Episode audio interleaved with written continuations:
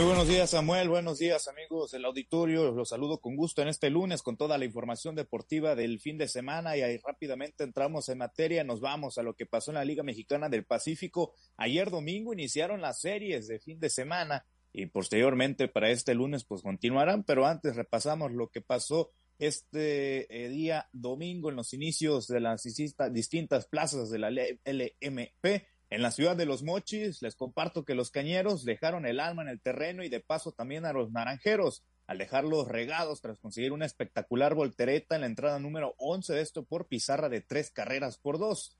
Cuando habían dos hombres en bases, Fernando Salas dio base intencional a Yasmani Tomás para enfrentar a Warner Lagrange y este respondió con un tremendo batazo por el que terminó yéndose por el jardín central para que Amador llegara al plato con la carrera de la victoria. Si les parece, vamos a escuchar las declaraciones del dominicano que se convirtió en la figura del encuentro. Bueno, tú sabes, traigo más de picheo. No hubiera conectado bien el día de hoy, pero me tocaba buena oportunidad y seguí positivo buscando mi picheo y gracias a Dios lo encontré y pude ejecutar. Claro, claro, eso es un momento único. No es este superhéroe y sentimos la adrenalina cuando vino Amador y empató el juego. Ahí la chipa empezó más y gracias a Dios pudimos conectarlo. Por cierto, comentarles que se vivió un gran ambiente en el Chevron Park en este primero de la serie entre los dos equipos pues que están en la punta del standing de la Liga Mexicana del Pacífico. En este encuentro, Tomás Solís se terminó quedando con la victoria y Salas se quedó con la derrota. Nos trasladamos ahora hasta la ciudad de Culiacán. Ahí les platico que con un batazo oportuno del mochitense Juan Carlos Gamboa, con caja llena, esto en el séptimo episodio, los Yaquis de Obregón marcaron la diferencia para vencer tres carreras por cero los tomateros en el primer juego de la serie allá en la capital sinaloense. Mario Mesa se quedó con el triunfo, Manny Barrera con el revés y Samuel Zazueta con el salvamento. Por cierto, Tomateros sumó siete derrotas de manera consecutiva en lo que va de la segunda vuelta de la Liga Mexicana del Pacífico y con esto pues se le complica bastante sus aspiraciones para acceder a los playoffs. En más información pasamos ahora a lo que nos trasladamos a Navojoa, ahí en lo que fue un tremendo duelo de picheo, los algoneros de Guasave festejaron su Navidad al anotar dos veces en la parte de la baja de la alta de la novena entrada para de esta manera venir atrás y encaminarse a la victoria que terminaron obteniendo de dos carreras por uno sobre los Mayos de Navojoa para así empezar con triunfo la penúltima serie del rol regular. Iván Izaguirre se quedó con la victoria, Esteban Aaron con la derrota y Brando Koch con el salvamento. Rápidamente también repasamos el resto de los juegos de esta jornada dominical donde los Venados superaron seis carreras por tres en su visita a Jalisco, a los, a los Charros, y los Sultanes derrotaron doce carreras por uno a los Águilas en la frontera.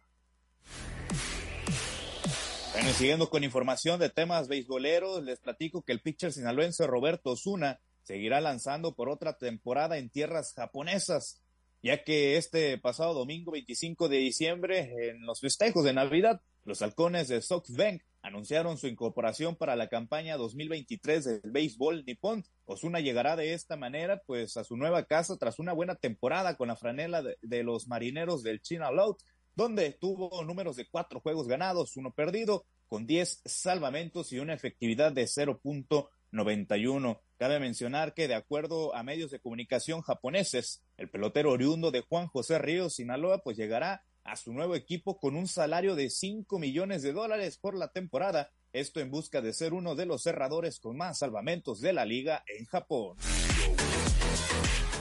Bueno, ahora dejamos el béisbol a un lado y nos vamos a lo que pasa en el fútbol mexicano. Ahí les comparto que el Club Guadalajara hizo oficial este pasado domingo mediante un video publicado en sus redes sociales la incorporación del mediocampista Víctor Guzmán, esto como refuerzo bomba del equipo rojiblanco para el torneo clausura 2023 de la Liga MX. El Pocho, de 27 años de edad, llega procedente de los Tuzos del Pachuca tras la salida del equipo del sinaloense Jesús Canelo Angulo, que fue anunciado hace unos días, hace un par de días por el Club León como parte de la negociación con el Club Pachuca entre el club entre el Grupo Pachuca y el equipo del Guadalajara.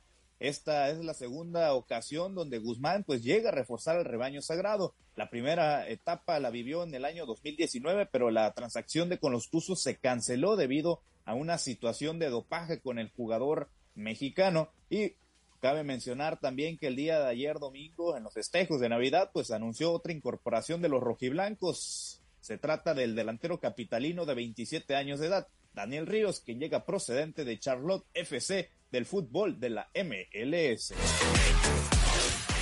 Bueno, ahí está el equipo del Guadalajara reforzándose en busca de buenos resultados en el próximo torneo clausura 2023 de la Liga MX. Ahora nos vamos al fútbol internacional. Este fin de semana, amigos del auditorio, se dan a conocer pues las cifras actualizadas del portal Transmarket que pues actualizó los, sus valores de los futbolistas a nivel mundial de cara al próximo año 2023 y el delantero francés Kylian Mbappé se encuentra en la cima de esta lista como el jugador más caro, esto tras finalizar la Copa Mundial Qatar 2022. El atacante de 23 años de edad pues eh, fue eh, valorado con la cantidad de 180 millones de euros. En la segunda posición se encuentra el futbolista del Manchester City, Erling Haaland, con la cantidad de 170 millones. Y en el tercer puesto se ubica Vinicius Junior, el jugador del Real Madrid, este delantero brasileño con la cantidad de 120 millones de euros.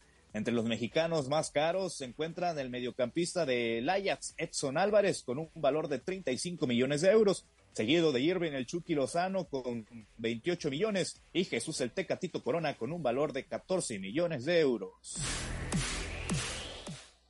Bueno, ahí las cifras, ahí las cifras de los jugadores mexicanos que se encuentran pues en el fútbol europeo. Samuel, esta es la información deportiva más relevante del fin de semana.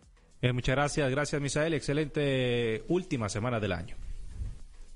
Igualmente, Samuel, amigos del auditorio, excelente inicio de semana para todos y feliz Navidad para los que no, pues no logré, eh, bueno, no nos escucharon el día sábado, se lo decíamos por supuesto. Gracias a Misael Valenzuela por el reporte en materia deportiva.